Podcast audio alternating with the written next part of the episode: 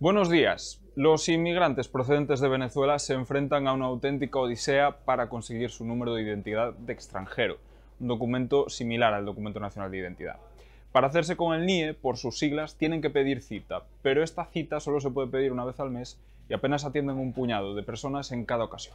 Nos lo relata Patricia Casteleiro. Sí, hay venezolanos que aseguran que han llegado a hacer más de 3.000 llamadas en, una sola mañana, a lo largo de 5 horas, para conseguir una cita en la Policía Nacional y así obtener su NIE. Sin embargo, muchas veces no, no, hay éxito y solo se puede pedir una vez cada mes, con lo cual en muchas ocasiones eh, la, gente que solicita esta cita eh, no la obtiene a tiempo, en tres meses, que es la autorización eh, que inicialmente tienen los migrantes cuando, para estar en el territorio cuando lleguen. El concurso para adjudicar las obras de la estación intermodal se queda en agua de borrajas, sumando nuevos retrasos. El Consejo de Ministros aprobó ayer volver a sacar a licitación los trabajos. El Gobierno toma esta decisión después de que Adif paralizara la, la adjudicación en julio sin ni siquiera abrir las ofertas de las empresas al detectar subidas de precios en los materiales. La nueva estación de tren saldrá de nuevo a concurso por cerca de 135 millones de euros, frente a los 130 que estaban previstos.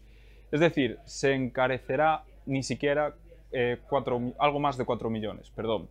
Pues bien, esto supondrá volver al punto de partida en el concurso. Las empresas tendrán que calcular sus presupuestos y presentar de nuevo sus ofertas, lo que puede situar el fin de las obras de cara al 2031.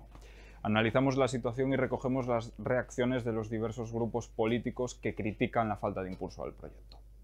Más temas. Ocorno, la película que se llevó la Concha de Oro en el Festival de San Sebastián, se proyecta hoy en el Festival de Cine de Ourense. Si quieren ir a verla no podrán, ya que se agotaron todas las entradas. Nos cuenta más Elizabeth Fernández. Corno, la primera película española y precisamente rodada en gallego que ganó la Concha de Oro en San Sebastián, estará hoy en Ourense, en el marco del Ourense Film Festival. Las entradas ya están agotadas y mañana habrá otra proyección en el teatro, teatro principal que también ha agotado todas las entradas.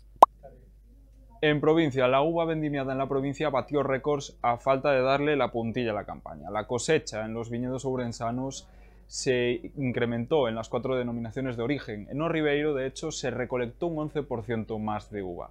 Y por último, en deportes, entrevistamos a Juan Antonio Orenga, quien entrena al Castellón, que será el primer rival del Club Ourense Baloncesto. Un COP que está cerca de los 2.000 socios a cuatro días de empezar la temporada. Además, hablamos con David Nespereira, el goleador que le dio la primera victoria de la temporada al Barbadas.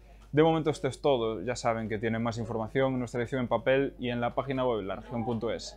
Gracias por estar ahí, tengan un feliz miércoles.